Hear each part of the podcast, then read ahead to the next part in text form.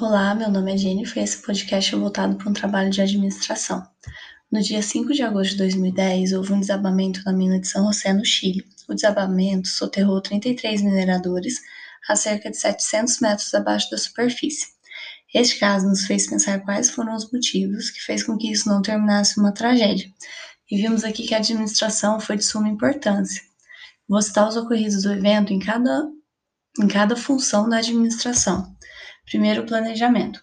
O planejamento deu início com a busca dos mineiros através de perfurações com uma máquina de soldagem. Após constatar que os mineiros estavam vivos, começou o planejamento de resgate, comandado pelo engenheiro-chefe. Logo, foi anunciado que o resgate seria através de um túnel com 66 centímetros de diâmetro. Existiram três formas para a perfuração do túnel, que foram chamadas de plano A, B e C. Eles também planejaram os custos totais, Organização. Todos foram muito organizados nesse processo, tanto os líderes como a comunidade. Eles construíram um acampamento para abrigar as famílias e repórteres e uma escola para os filhos dos chilenos que acompanhavam o resgate. Dentro do abrigo, o líder dos mineiros distribuiu tarefas aos companheiros, como retiradas de pedra que caíam, quem recebia os mantimentos, entre outras. A previsão do tempo de chegada de cada minerador à superfície e do tempo que duraria todo o processo também foi uma forma de organização e controle. A quantidade de pessoas que poderiam assistir de perto a subida dos mineiros ao solo, que eram três por família, e a separação das equipes fora da mina, que foram uma forma de organização. Na execução, eles foram muito rápidos na execução do trabalho das máquinas. Enquanto um novo plano surgia, eles colocavam outro plano em, em prática sem parar com um plano anterior, contando que três máquinas entraram em execução e isso encurtou o tempo da operação. Na liderança, na minha opinião, quatro líderes tiveram destaque nessa operação.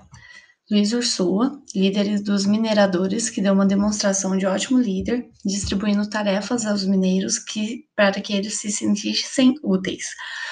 Ele também foi, um, foi o último a sair da mina, demonstrando respeito com sua equipe. Na superfície, o presidente do Chile, Sebastião Pinheira, ele sabia que a empresa mineradora responsável pela operação não tinha condições de agir sozinha, por isso ele assumiu a responsabilidade pelo resgate dos trabalhadores. O engenheiro-chefe, que teve cautela e paciência para lidar com as dificuldades, recebeu orientações da NASA e ajudou muito na análise dos planejamentos. Carlos Parra também foi um exemplo de líder. Ele era pastor e levou esperança e paz para as famílias que esperavam angustiadas o resgate. Teve visão de que tinha poucos voluntários para ajudar tanta gente, então conseguiu convocar mais ajudantes para servir comida e brincar com as crianças. Por último, o controle. As equipes se preocuparam com a saúde dos mineiros, e uma forma de controlar para que não ficassem doentes foi enviar soluções de glicose e medicamentos. Dentro da mina, eles estabeleceram medidas com racionamento de água e comida.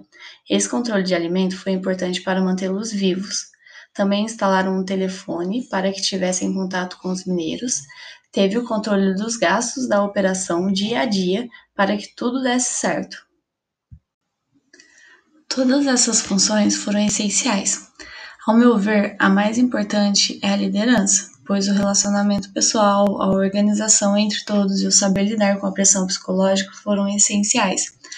É a liderança que faz o planejamento, controla as situações organiza e executa. Sem uma boa liderança, não há uma boa conclusão das operações. Esse caso me ensinou várias lições de administração, como saber lidar com várias equipes, como é importante saber administrar problemas e conflitos, ter controle e calma para superar várias situações adversas, capacidade de análise, trabalho em equipe, capacidade de comunicação.